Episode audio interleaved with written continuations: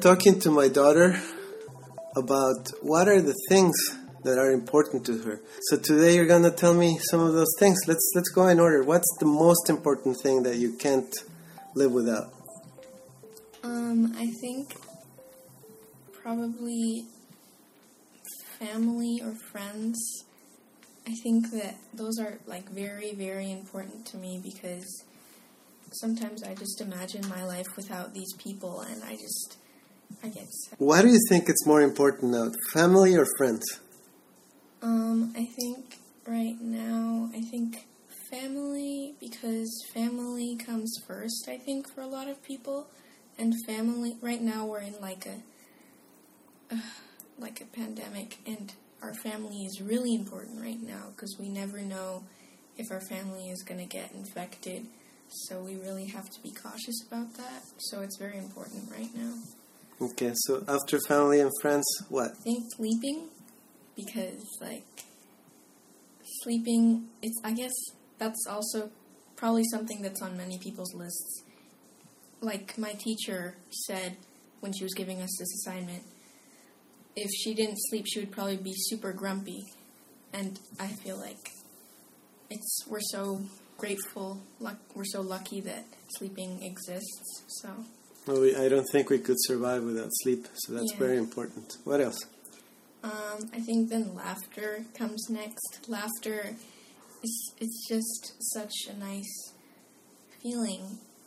It's it's like usually when you're laughing with someone, you feel like you're connecting to them, and that's just such a beautiful feeling. What makes you laugh? A lot of stuff makes me laugh. I laugh at a lot of. Me and my sister, we usually like laugh at like references to like movies or shows, and we like exaggerate them, and then that becomes a joke, and then so that's. I think I laugh mostly at that because we say those jokes a lot. And they're mostly inside jokes. I need to add that your sister is your twin sister. You're older than her just by a minute, and you two have a very strong connection. What else is important in your list? Um, I think next is books. Books are just. I feel like people are slowly forgetting about books. Books are soon gonna be something old, but books are actually so important. And people, I see some people saying, oh, it's so boring when you're reading. You're just reading a book. But, like, that's not really how it works. You enter like this whole different world when you're reading. And when you're like not reading anymore, you're like, "Oh, I was here? Thought I was in my in the land of my book." So I think that's really important. So I definitely had to put books there because of that. Yes, and another thing I see on your list is uh, sports. Why are sports important? Um, sports, I think, not on a personal level. Sports are just good. They keep you strong. If you ever get hurt and you did sports, you'll probably have a speedy recovery.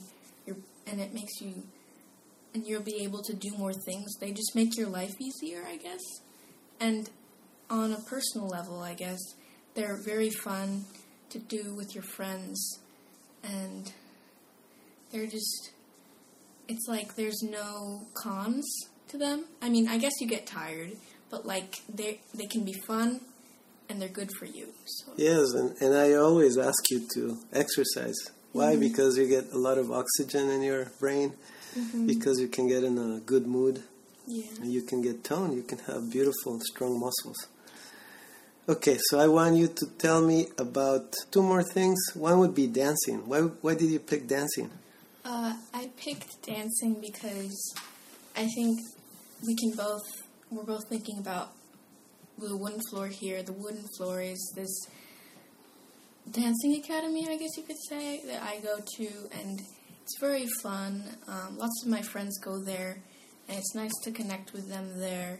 I feel like relationships with friends get stronger, and it's funny to see our friends dancing with us, and our teachers are so friendly. That's also another part I like about dancing. They say, they don't care if we mess up. They say if you're gonna mess up, mess up full out. Don't try to don't try to hesitate when you mess up.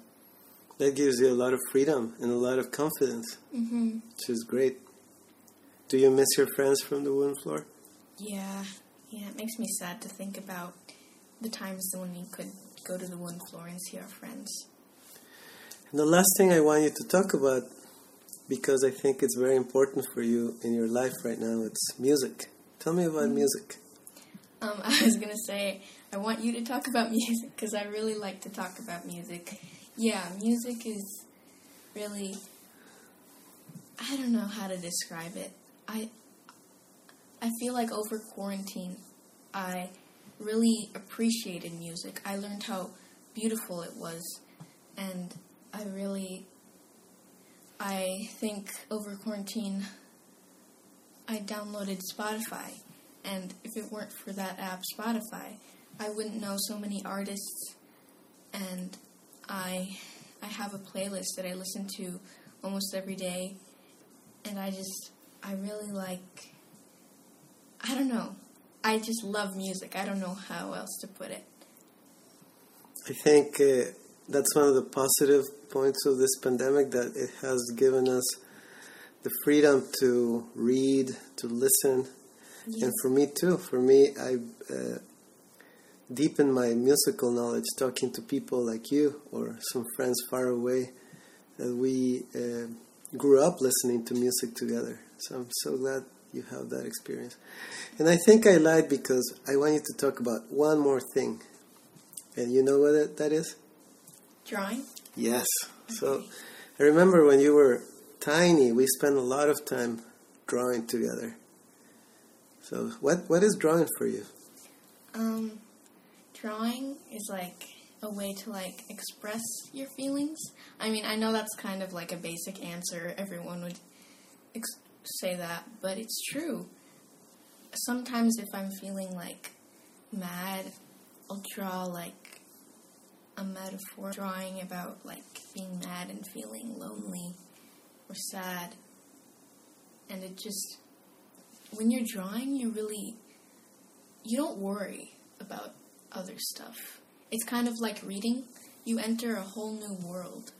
So, like, I feel like that's what's beautiful about drawing that you get to enter an other world and you can create characters with just a pencil and a paper or any other media that you can use. So that's that's very nice. That's what I like about drawing. You don't worry about your problems and you get to be free. You never know how your drawing is going to end up. Like, you never know what you're going to get. You could be like planning your drawing in your head, and then you could draw something else, and it would be even better. Yeah. And that's what's amazing. You never know what you're going to get about drawing. Thank you. That's beautiful. Anything else you want to talk about before we finish? Um, animals? Animals. How can we leave animals out? Of course. Thinking about Charla, our dog, she's probably one of the best things that happened to us. She she's so silly. She's such a funny dog. I, I really love. I had to include Anna. and she's laying behind us while Yeah, we she- record. You know, she's taking a nap behind us. She's helped us relax during this whole time. I realize that, especially Yeah. you and your sister. That's I love that about dogs. I mean, this is not all animals; it's dogs. Like, I mean, lots of animals can do this, but specifically dogs really. I was reading this book about them, and it said lots of people with dogs or a pet with them, um, they live longer, and dogs can help with like people who who need some support, some mental support.